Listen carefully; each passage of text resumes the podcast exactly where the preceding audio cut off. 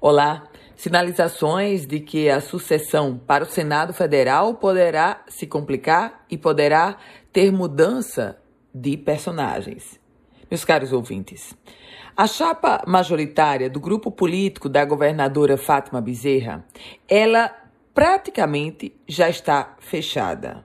Vem com Fátima Bezerra como pré-candidata à reeleição, o deputado federal Walter Alves como o pré-candidato a vice-governador e o ex-prefeito de Natal Carlos Eduardo Alves como pré-candidato ao Senado.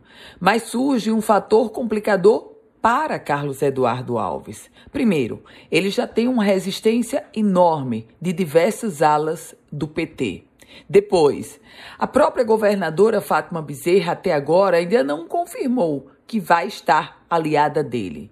E chega o PSB, o Partido Socialista Brasileiro, presidido pelo deputado federal Rafael Mota.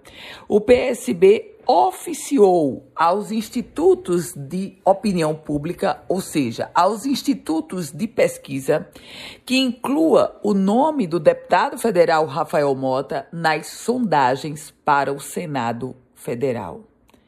Rafael Mota agora vai ser posto como uma possibilidade de pré-candidatura a senador tanto assim que seu nome vai estar incluído nas próximas sondagens dos institutos de pesquisa.